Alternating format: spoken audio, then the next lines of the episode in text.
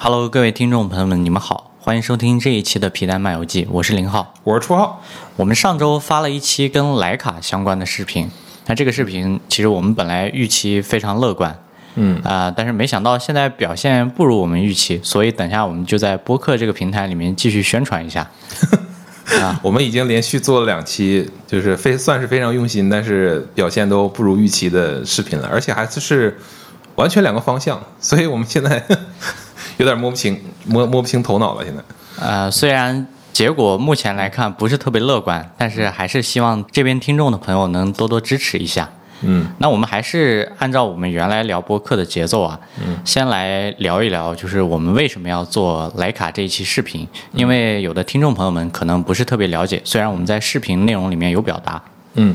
那聊这个之前啊，我还是想问问你，就是你当你第一次看这个视频的完整版之后，你的感受是什么样的？我其实获取到了主要两个信息或者观点，嗯，第一个是。徕卡原来在我看来是遥不可及的品牌，嗯没想到你这么有钱把它买回来了。我第一次对徕卡这个品牌的大概的历史脉络有了一个基础的认知和了解。嗯啊，第二个的话，其实是我看到了一对矛盾。这个矛盾在于徕卡的相机从一个先锋者变成了一个看起来守成者的一个角色，但是它同时又乐于在比如手机摄影这些领域，去和以前的华为、现在的小米等等做一些探索。那这个其实是我从这期视频里面获得的两个比较核心的认知。确实是，它就是一对儿矛盾的共同体吧。那、这个我们把把这个话题放在最后，我们最后再聊一下它这个矛盾是怎么形成的，然后它接下来会往哪个方向去走。嗯，那我就开始我的表演了，就是。呃，关于这个视频是怎么来的，其实是在去年的时候。去年我知道了小米要跟徕卡合作了，那我看到很有几个弹幕说为什么是去年，因为那个时候在宜家了解这个信息的比较快。那个时候他们小米这边还是定义说这个机器要在上半年发的。那后来我估计他们是因为觉得八阵一的这个处理器可能会拖累他们在高端上的这些动作和节奏，所以他们把机器就推到了现在这个这个时间点。我先跳脱出这个这个本身之外啊，下期视频我还是会聊这个徕卡和小米这个合作本身。我可以在这边先说一下我的这个结论，或者说我的这个现在目前的一个看法。我觉得这次合作非常成功。我我现在特别喜欢小米这台手机的这个拍照的效果。其实那时间来到了今年大概三四月份的时候，其实这个这个选题在我们这儿已经是算是一个确定的一个东西了。因为我自己对相机这个事儿很感兴趣，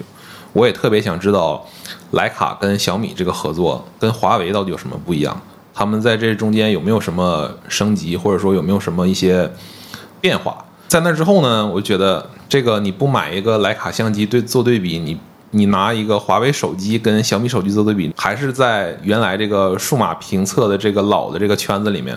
我就觉得这事儿可能不太合适。再有，我有一个私心，就是就是玩相机的，就玩摄影的，谁不喜欢，谁不想要一台徕卡呀，是吧？嗯。所以那个时候我就在闲鱼上疯狂的开始看徕卡的价格，我找一个我能买得起的。然后那个时候刚刚好就是 OPPO 把去年的年终奖给我发了，所以这里面特别感谢一下，特别感谢一下 OPPO，对这个他们这个公司，嗯，还是比较本分。去年虽然说年终的时候离职了，但是年终奖折折了一半，还是给了我，所以这个时候又有闲钱了，啊，然后在闲鱼上也看差不多了，那时候我就锁定了大概是两个型号，一个是 M 九，一个就是 M 二四零。M 九这个机器是呃徕卡在数码时代发的第一台全画幅相机，这个全画幅就是跟原来的那个它的胶片相机是同样面积、同样大小的这么一个尺寸，它在这代相机上才达到了。跟原来胶片相机同样的一个一个画幅，或者说同样的一个水平，然后它使用的是一个 CCD 传感器，这个东西咱们今天已经完全不常见了。但是玩徕卡的这些圈子里面，就是流流流传着一个传说，就是用 CCD 的徕卡相机拍出来那个相那个照片才最有德味儿，因为它的那个发色的倾向跟 CMOS 后面 CMOS 那个机器是非常不一样的。那这点也非常吸引我，因为我之前就玩富士胶片模拟的嘛。你买徕卡也是奔着那个徕卡的颜色去的。你说你这个买一台徕卡，然后拍出来那个玩意儿跟尼康和佳能一样，那你买它干啥呢？是吧？它还没有尼康或者佳能好用。所以这个机器我一开始是比较比较这个想要的，但是后来一细查发现，那个因为 CCD 那个相机年代久远了，它那个相机有一个非常致命的问题，它会脱模。它那个相机里面有一层玻璃，就是应该是低通滤镜，它这个时间一长，它会掉渣，相当于，然后它就会影响这个成像质量。这个东西是无解的，就是徕卡到现在它还在维护这个买 M 八 M 九的，应该就是 M 九。买 M 九的这些用户可以去徕卡的官方去做售后维护，但这玩意儿我看好多人说就是没法根治，你换回来一个新的，可能用几年它还会掉，所以我觉得这事儿我感觉有点不太能接受，因为我那时候也不是很懂徕卡，然后我就怕这里面有坑，因为我看好多人说这个东西还有什么第三方自己换的，不是原厂的，然后你也分不分不清。然后我就盯上了 M 二四零，M 二四零这一代呢，就是 M 九的下一代，它就是从那原来的那个 CCD CCD 传感器换成了 CMOS 传感器。那这个东西现据现在的这些玩徕卡的人说，其实也有德味儿。那我自己拍下来也确实是，它的发色呃挺好，挺好看的，我觉得挺舒服。那我就我就在闲鱼上找嘛，找这两个相机的这个价格。我第一次买徕卡，我就有点担心，所以我就特意特意找了那个同城的，我就找深圳本地的，然后我就盯上了一个卖徕卡的一个哥们儿，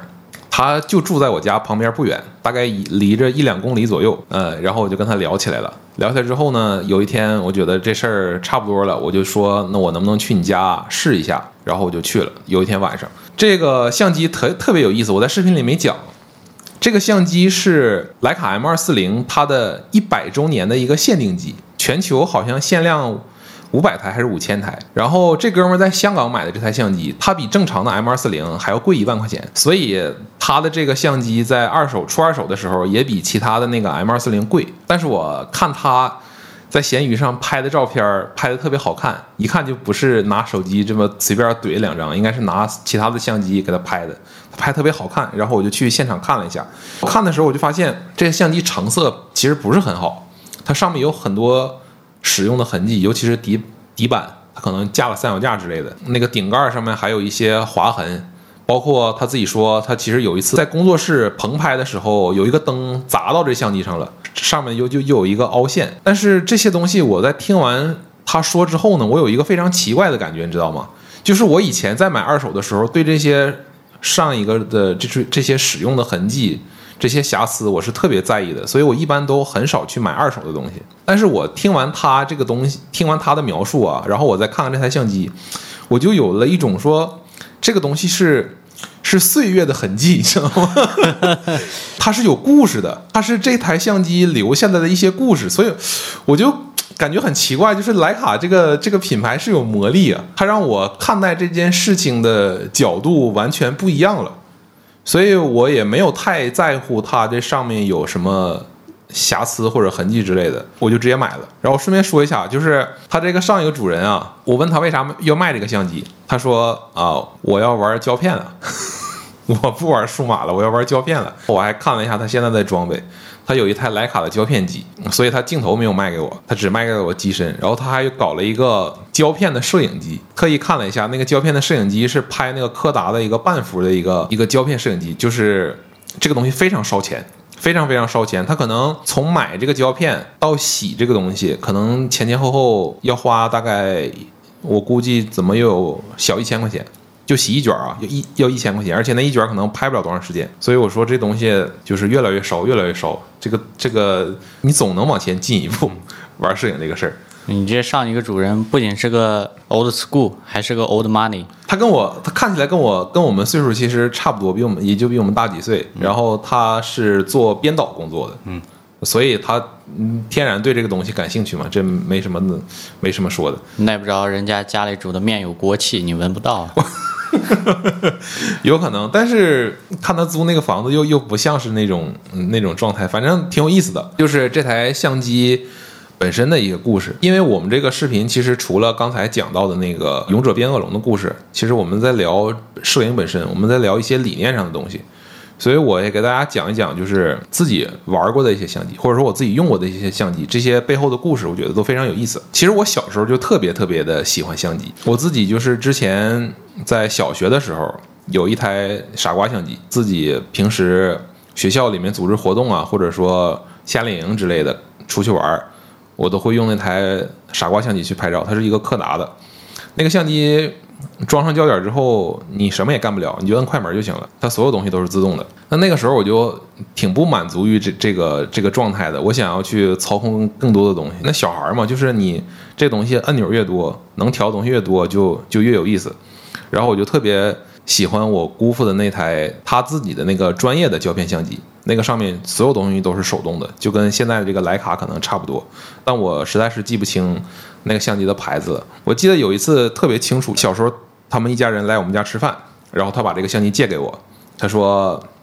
他说：“我给你了，你玩吧。”我特别开心，你知道，当时我就拿着它在我们家随便拍。我就当时我就记着很清楚，我在看动画片的时候，我拿着相机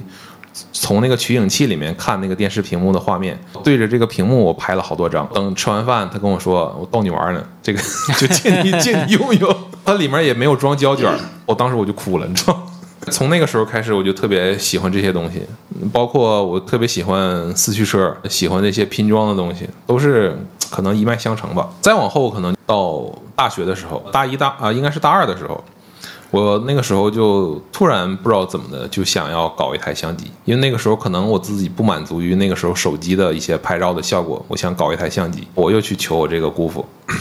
他是我摄影的这个启蒙老师。因为我知道他特别喜欢摄影，他原来在那我们家那边拍的照片去上过上过我们那儿报纸，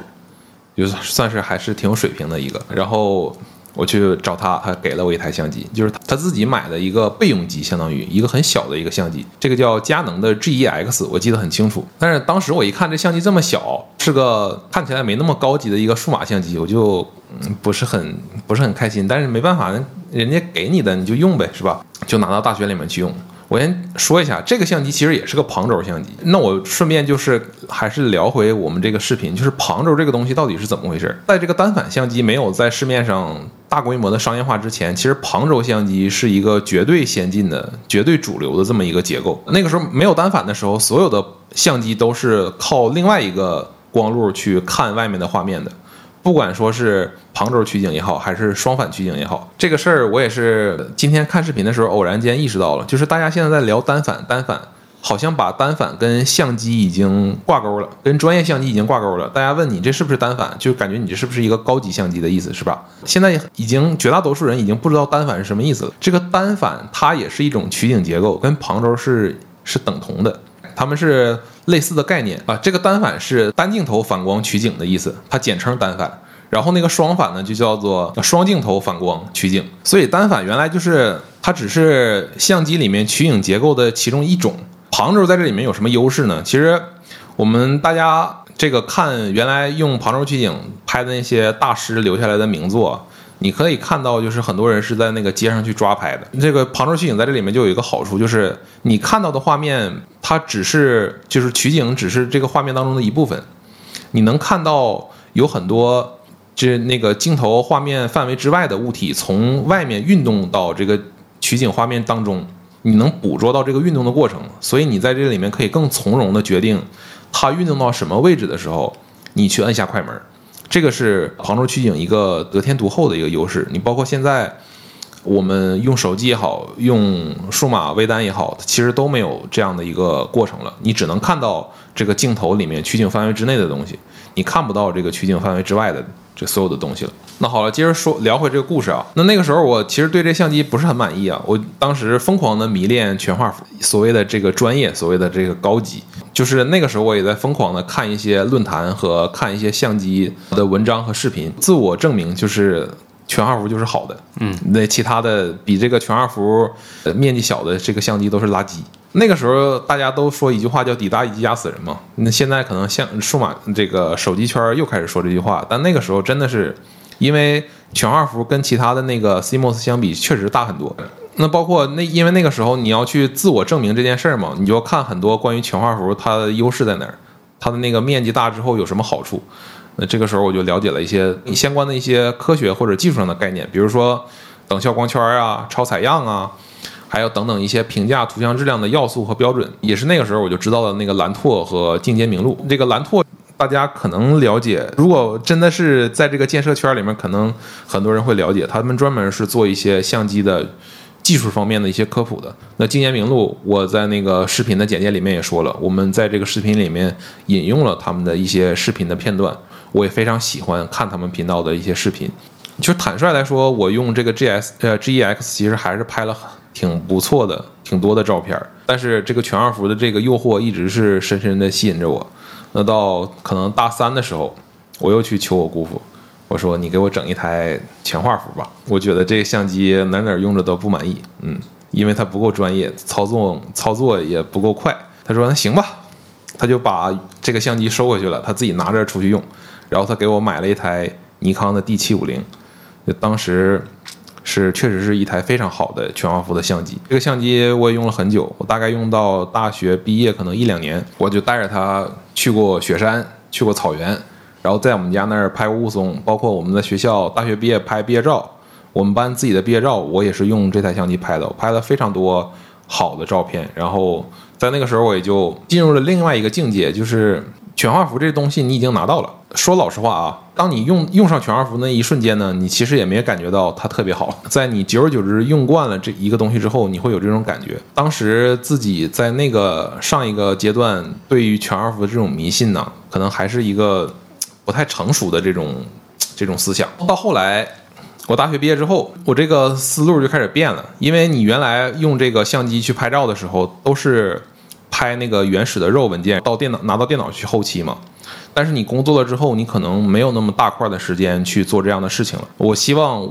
一个非常好的体验是啥呢？就跟手机差不多，我拍完了照片，这个我用相机拍完了照片，然后这个照片呢直接导到我的手机里，我就可以发朋友圈。发给我的一些朋友，并且呢，这个照片我也不需要在手机里面去做一些设置。这照片我用相机拍出来，它就是我自己心里面感觉非常好看的。它已经有过一些调色或者处理了，那这个时候就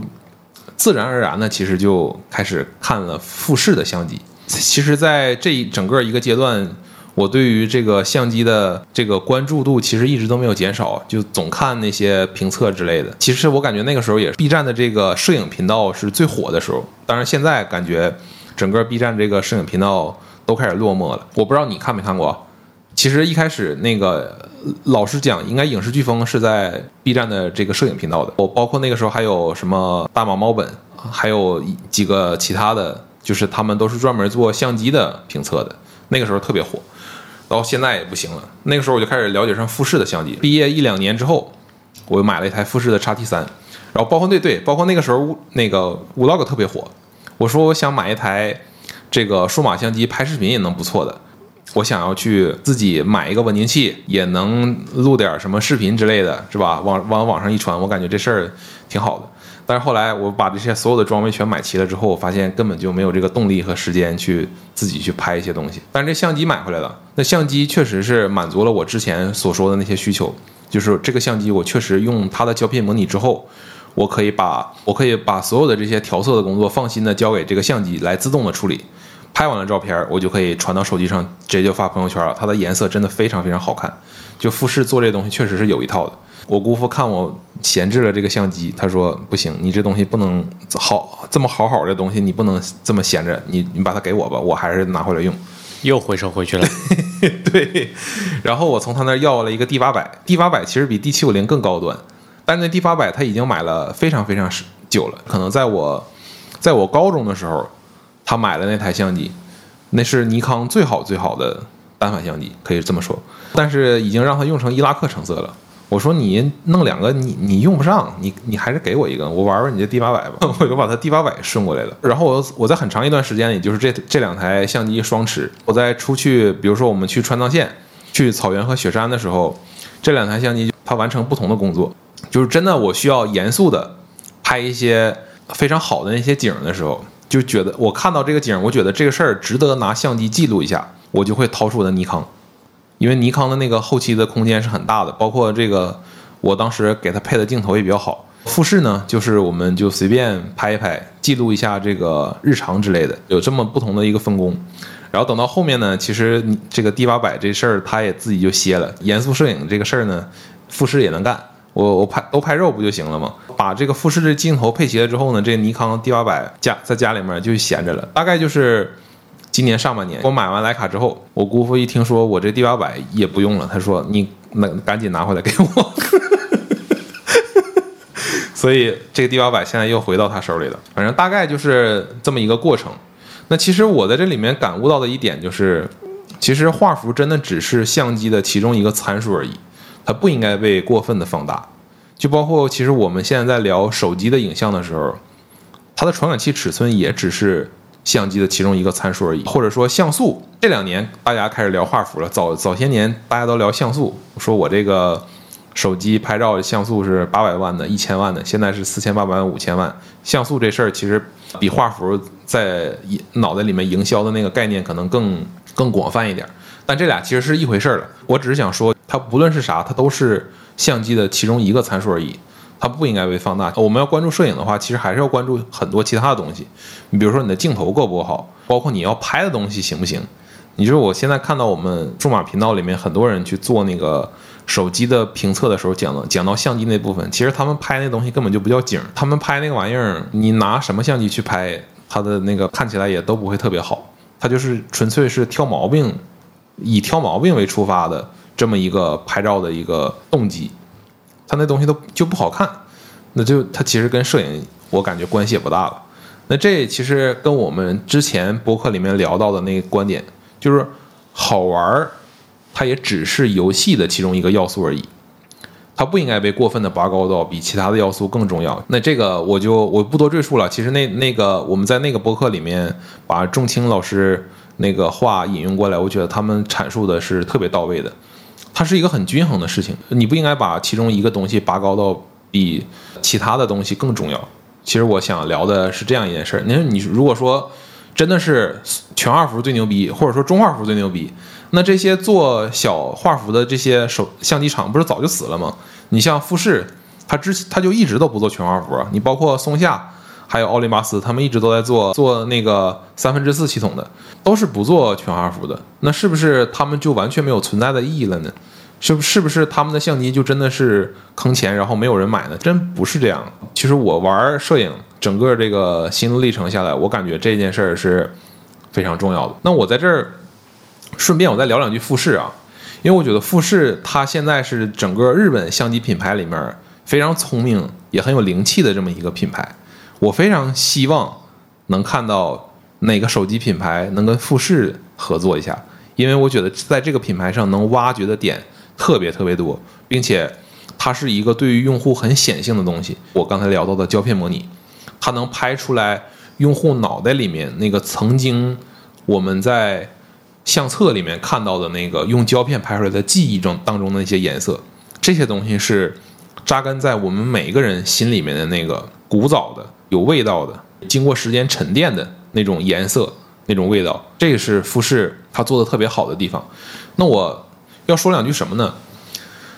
第一就是富士它特别懂产品、懂用户，然后它切入的非常准。我刚才讲为什么富士打死都不做全画幅。我觉得很重要的一点就是，我们聊这件事儿之前有一个大的前提，不要忘了，富士原来是生产胶卷的公司，它比谁都知道全画幅的意义是什么，对吧？因为原来的胶卷全都是全画幅的，那它为什么到数码时代就不做全画幅了呢？是因为它真的做不了吗？它明明都能做中画幅，中画幅就是比全画幅更大的，比这个原来的那个胶卷那个胶片更大的那么一个传感器，他为什么不做呢？其实我觉得他就深刻的明白了一点。就是现在你要做数码相机，你一定要图一个方便，因为大家现在都是微单了嘛，比原来的单反更小更轻。现在手机拍照又这么强，你要让用户有动力把相机带出去，而不是天天摆在书架上让他吃灰，那就没有意义了。你一旦要让他带出去，你你就要把这个东西做的足够小、足够轻便，用户才有动力带他出去。显然，APS-C 画幅它的相机一定是比全画幅相机能够做的更轻、更小的，更适用于绝大多数的初级的用户。但你专业用户他肯定会选全画幅嘛，它的性能更强。专业用户的需求已经得到了已经得到满足了呀。佳能、尼康这些公司，它生产的专业的相机，完全就是针对这些专业用户去来的。那富士不一样，它想要去打动那些更入门的、更普通的一些用户，它是在用做手机的这样的一个理念去做一个相机。然后第二点呢，就是它非常会基于自己的历史和长板，赋予他们产品新的内涵。这件事儿有什么体现呢？一直以来啊，我都特别想买一台富士的中画幅相机，不是因为它画幅更大，它的画质更好，你知道是因为什么吗？就因为一个非常非常小的一个功能，它的这个相机支持原生输出宽幅模式。就我们拍的照片，要不然就是四比三的，要不然就十六比九的，对吧？我们手机现在也是这样。但是它的那个相机里面有个功能，它可以直接在相机里面裁剪出一个宽幅的那个模式。我之前用。手机里面那个 Normal Cam，它不是有一个 X Y 的吗？我经常在朋友圈也发那个宽幅的模式，我特别喜欢那个比例，因为不论是拍风光还是拍人拍景，它都有一个我们总说那种熟悉又陌生的感觉。它跟我们人眼看到的画面不一样，但是它又是实实在在拍我们每天都能看到的东西。这里面就有一个陌生感，那这个陌生感其实对摄影来说是很重要的。那其他所有的公司。全都没做这个东西，只有富士做了，只有富士的中画幅做了。呃，这里面有个历史的渊源，富士当年跟哈苏合作做了那个历史上非常著名的相机 X Pen，这个我就不展开了，大家如果有兴趣可以搜一下那个哈苏的 X Pen，这里面就有历史渊源嘛，因为因为富士和哈苏以前就这么做了，以前就是用中画幅的系统去做一个宽幅的全画幅的相机，那现在他在中画幅相机上也做这么宽幅的模式，那个真的我。看了之后拍风光特别好，再配合富士的胶片模拟，这是我最最打动我的一个功能点，甚至我愿意为这一个功能去买单。富士的中二幅相机，那这是第一个。第二个就是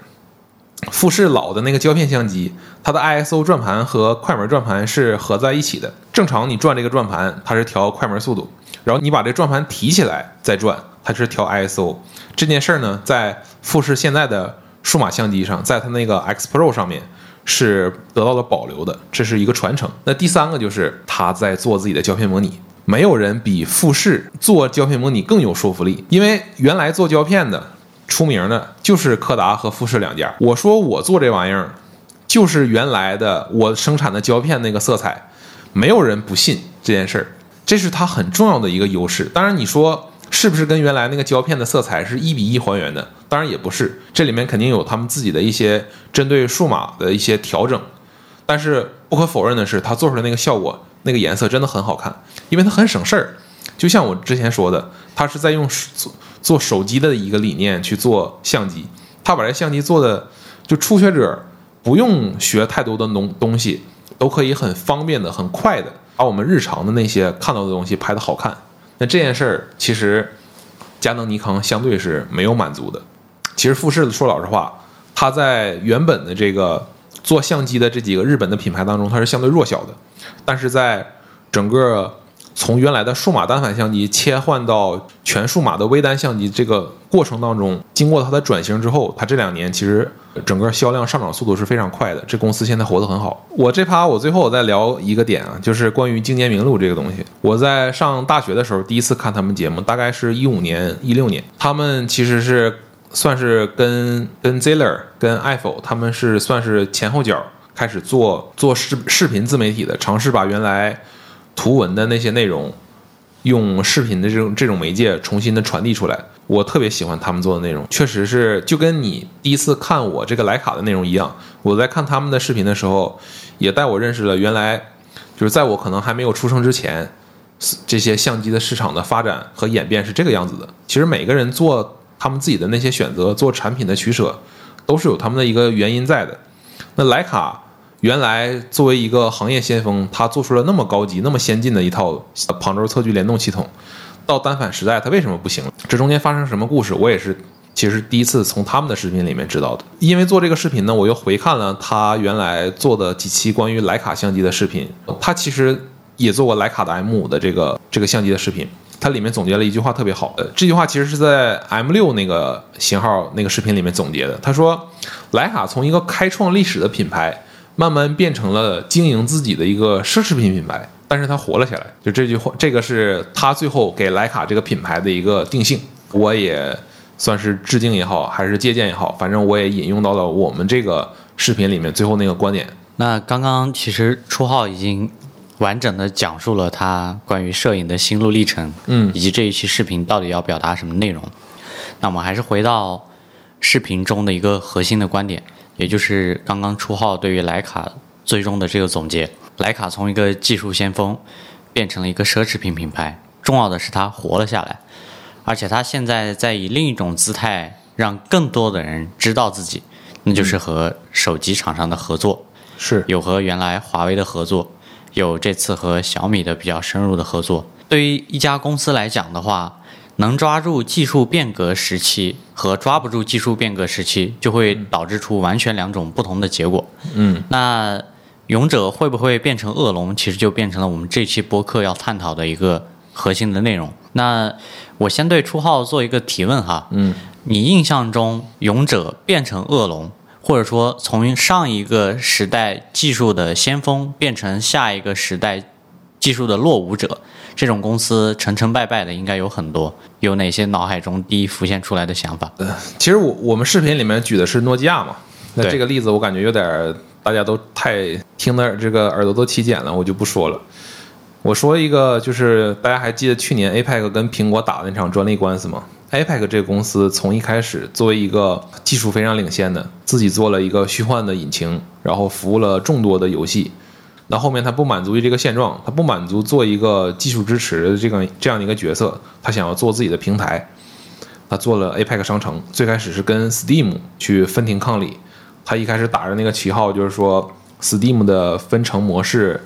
对于开发者很不友好。APEC 觉得啊，这个东西太不公平了，是吧？他这个虽然不是开不是第一方的开发者，但是他说他替开发者说一句话，他说 Steam 你这个分成方式太不现代了，需要改进。然后他自己做了一个平台。那做这个平台呢，他一手跟笼络开发者说，开发者你在我们这个平台上发游戏有独占期，比如说现在我们这个平台上发游戏，然后 Steam 那边呢延后半年，我就给你分成分什么什么比例，给你特别一个优惠的一个价格。那对于用户这边呢，他这个平台每周会就是发那个免费的领取，可以免费领取的游戏，还有里面其实还有挺多非常好的游戏，它都免可以免费领，像什么 GTA 之类的。那通过这一两手准备，就把这个用户和开发者都抓过来了。现在他这个平台在整个 PC 上也很大了。那他现在同样想使这招在这个苹果 iOS 上面，Windows 这边因为它开放嘛，所以你这游戏不在 Steam 上搞，你在 iPad 上搞其实无所谓，这事儿没有什么规则上的限制。但你在苹果这边就不一样了。那苹果那边分发游戏、分发应用的渠道只有 App Store。它不支持你其他搞任何的这个小动作。那 APEC 想搞这一手，被苹果发现之后，那当然是苹果是完完全全不允许的，并且他这时候打的旗号还是说啊，苹果你这个分成比例太高了，你对开发者不公平。但实际上最后那个官司，那个专利战打的时候，那个官司我们能看到很多就是一手文件嘛，他们要出庭展示这些东西，其实都是公开的，变成我们能看到，其实 APEC 它目的没有那么纯。它其实还是为了自己的商业利益去考量的。他这么他在 PC 上做成这件事儿之后，其实给他们公司带来了巨大的利润。那在苹果上呢，其实我没有记错的话，应该是苹果支持第三方支付这件事儿，也是因为这个官司打成。所以我认为这个可能是一个勇者斗恶龙的一个呃勇者变恶龙的这么一个例子。当然，这个事儿我们可以从另一个角度来讲。一个行业里面的既得利益者很难革自己的命。对，如果从这个角度来讲，我们可能能想到的例子就更多了，甚至它很细微的。你在一个公司里面，可能这个公司的元老，他就是比其他其他人更有话语权的，不管这个人他坚持的观点是对是错。那这里面呢，其实背后有一个名词，我想大家都可能会听过，嗯，叫大公司病。嗯，那每个人都会。试着去吐槽说，所谓大公司有些疾病，它是一个守成的角色，它有很多规矩，嗯，有很多流程，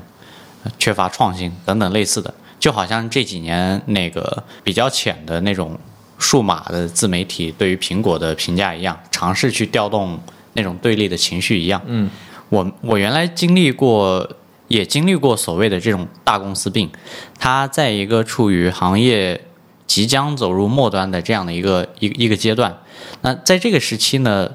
公司会强调什么东西？强调纪律，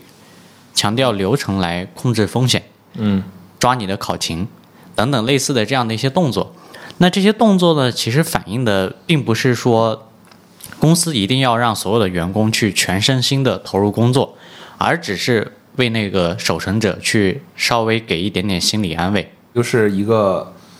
既得利益者革不了自己的命之后呢，然后也就是家道中落的，就是快不行的那种感觉。，对，《红楼梦》其实讲的也是类似的事情。就是你你现在我们就以我们这个浅薄的经验啊，一一个公司一旦说开始要求考勤了。然后行政的预算也减少了，没有什么茶下午茶之类的，我感觉这公司 就要不行了。是，但是其实仍然有一些特别好的公司从里面跳出来。嗯那比如我们播客和视频里面常常出现的苹果，它其实连续跳跃了好几个时代。这里面有两个状态，一个是变革，就是我慢慢的接受技术的演进或者迭代；另一个叫革命，比如特斯拉突然冒出来，我把原来的电动车、原来的能源车全部干趴下。那这两个关系，你觉得它是一种矛盾呢，还是说它本身有可能在一个公司里面形成一种递进？绝对是有后者的，但是后者在整个行业里面，或者说纵观整个历史，都是少之又少的这样的例子。就是这样的公司，大家都是耳熟能详的。嗯，你比如说苹果吧，我、操，就感觉举苹果这例子又有点又果吹又上线了，是吧？嗯，苹果它其实其实早早的历史我们就不说了，我们就从 iPod 开始。iPod 它是革了这个移动啊革了这个音乐行业的这个命，它把数字音乐发行这件事儿做的是非常非常的彻底，它奠定了整个可能我们从两千年左右还是从九几年左右一直到现在，整个几十年的人们听音乐的方式都受着 iPod iPod 的这个出现而改变了。那它在这中间其实就是一直在不停的迭代和演进嘛。等到后面 iPhone 的时候，它又革了智能手机的命，它重新定义了智能手机应该是什么样子。那它基于这个基础之后呢，它又不停的演进、演进、演进。当然，你你回过头来说，其实苹果还是一个历史相对很短的一个公司，对，它并没有出现说，啊、在这个行业里面突然杀出来一个黑马，然后把苹果原来的命给革了。它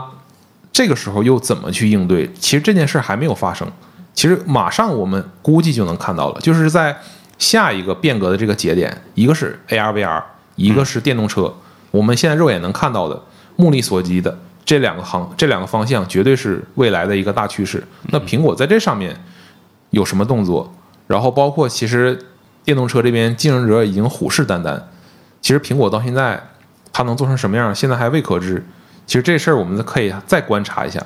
那我除了苹果这个例子之外，我再举一个相机的例子，就是佳能。佳能其实给我留下印象特别深的就是两次这个叫壮士断腕，是不是这个词儿？他在自己的这个原来的技术演技术路线上不停的演进演进之后，当他发现了一个新的技术趋势、新的一个行业浪潮之后，他两次壮士壮士断腕，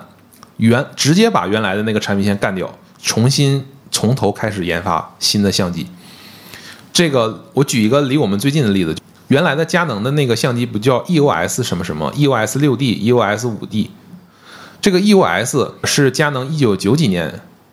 重新发布的这么一个相机的序列，相机的这个产品，它跟原来的佳能的相机完全是不兼容的，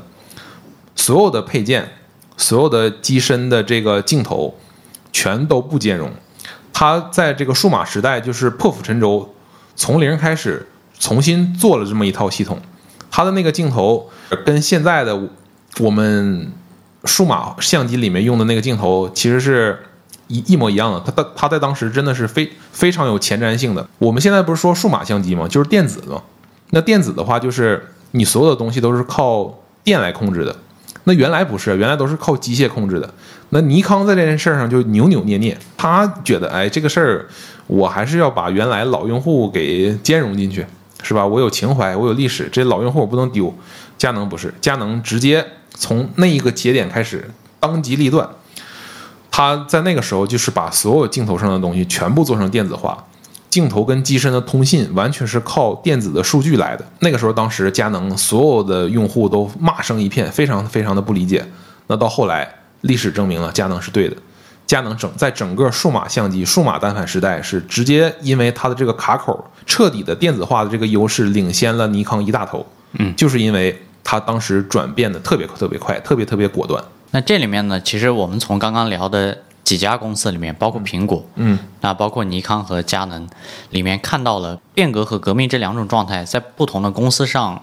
存在的维度发生的事情，以及导致的结果是不一样的。录这期播客呢，想聊一下徕卡跟小米的这次合作，我们到底怎么评价的？嗯，其实初号已经给出了一个非常正面的评价，嗯，就是他很喜欢用这台手机拍照，嗯嗯，那这个其实就是用户的需求，嗯，那我们能看到呢？包括我们刚刚在录播客之前聊那个电动车的增程的技术、纯电的以及燃油的这三种不同的技术方向之间的争论。那重要的其实是什么呢？不是技术本身带来了什么，而是使用完这个技术之后，用户在关注什么。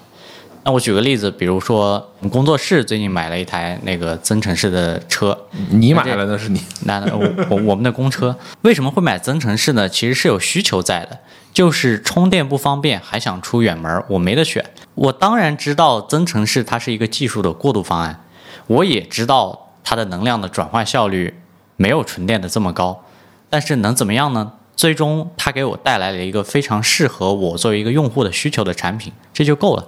能满足你需求的这样的一个解决方案。如果说正推我们要做一个车的时候，我们选什么技术方案？其实这件事儿有很多很多的方向。但如果你从用户这端反推，说我就是这个使用场景，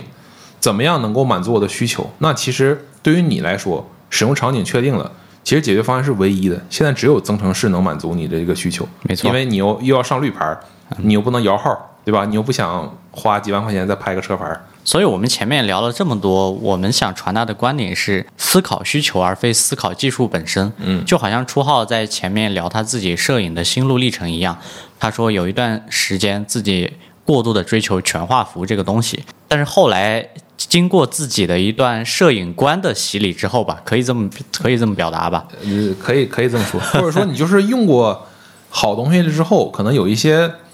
有一些偏见，有一些刻板印象可能会破除。嗯。但是最终还是会回归到你自己关于这个东西到底要怎么用的这样一种状态。嗯，那这个其实才是勇者在一个技术变革期能不能变成恶龙，我觉得比较决定性的因素。其实我刚才表达那个观点啊，就是说我很喜欢小米这个手机的拍照效果。其实这是针对于小米，我以小米的角度切入，站在小米这边，我说这个相机的效果很好。徕卡帮助了小米，可能实现了在相机效果上的一次突破，可能间接的也帮助了小米在高端这条路上的一个一个大的一个跨越。但是这个话其实我们稍微客观的来讲，反过来如果从徕卡的角度来说这件事儿，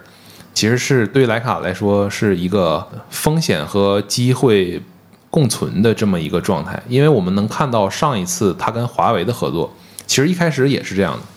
徕卡赋予了华为一些他们对于这么多年在影像上的积累和经验，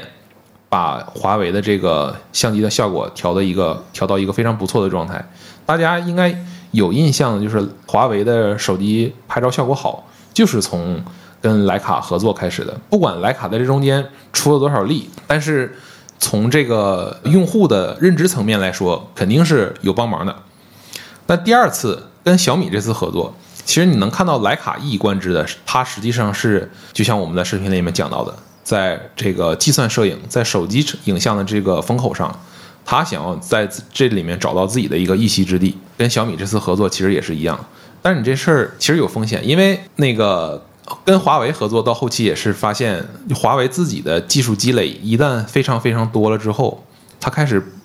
不觉得你徕卡这个怎么样了。就是你对我来说，单纯变成了一个营销价值，并不提供任何的这个技术方面的一些帮助。到小米这边之后，往后发展会不会也变成这个样子呢？其实这件事儿，我觉得是值得拿出来去思考的。那我今天呢，我看到初号在我们粉丝群发了一个视频哈，嗯，那视频应该是一个三方的爱好者做的，叫徕卡一百年。嗯啊，那个视频里面就用一些历史上非常经典的照片和徕卡所谓这个不同时代的镜头的表现结合在了一起。那当时小米跟徕卡的这期合作，我和初浩我们是一起看的。嗯，我对这次合作总体评价还是比较正向的。不管雷总在前面说了什么多特别激动人心的话，和徕卡拍了什么合作的技术的纪录片也好，都敌不过最终罗大佑的那一首重新改编的歌曲。那这个东西其实只是在说明一件事，就是影像的力量。我徕卡，我小米只是在影像背后扮演一个技术提供者，包括一个产品的角色。我要让你专注在影像，这个就刚好印证了我们之前提到的这个观点：关注需求而非关注技术。我我打算小米那期视频最后就用罗大佑这首歌做结尾，因为我真的特别喜欢。那个片段，今年一一直以来跟一家的那些原来的同事一起吃饭的时候，我跟他们反复表达过这个我自己的一个观点，就是说，我们现在整个大的环境是整体是下行的，因为受疫情影响，我们的这个整个经济发展，包括我们落到我们个人头上的一些生活水平，可能都是有下降的。你在这个时候去做营销。去去宣传你的新产品的时候，你一定不要去强调你的产品的一些时尚啊、什么新潮啊，就原来那些充满着消费欲望的物欲的那种东西。你在这个时候就要回归人，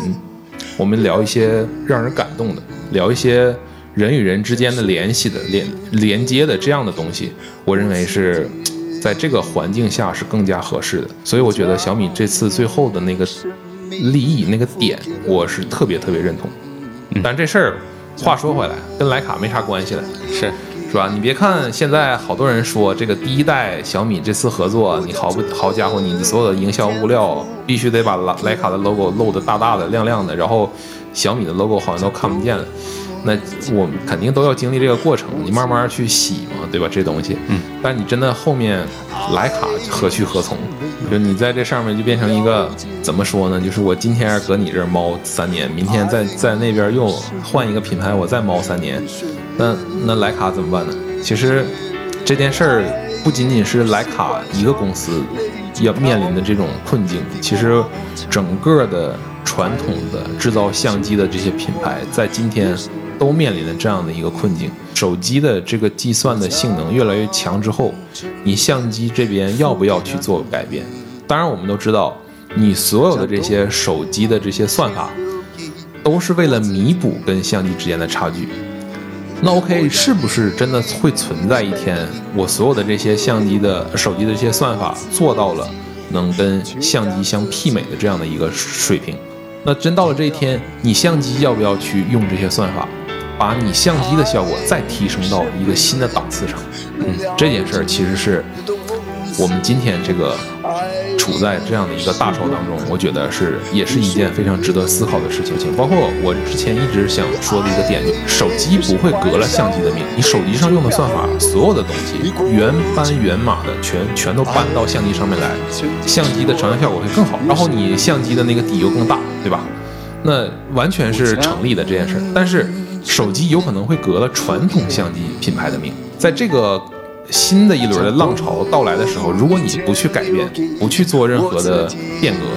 你最后可能真的就会就排到选沙滩上。那最后呢？其实我就突然想到了一个那个历史上比较著名的那个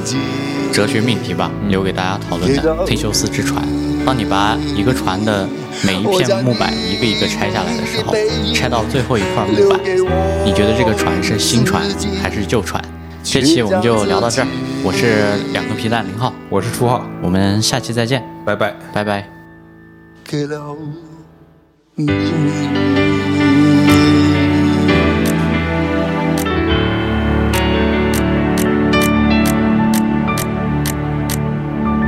用你手机里的影像，为我们现在所处的年代留下注解。你的样子，你的记忆，你的历史，你的世界。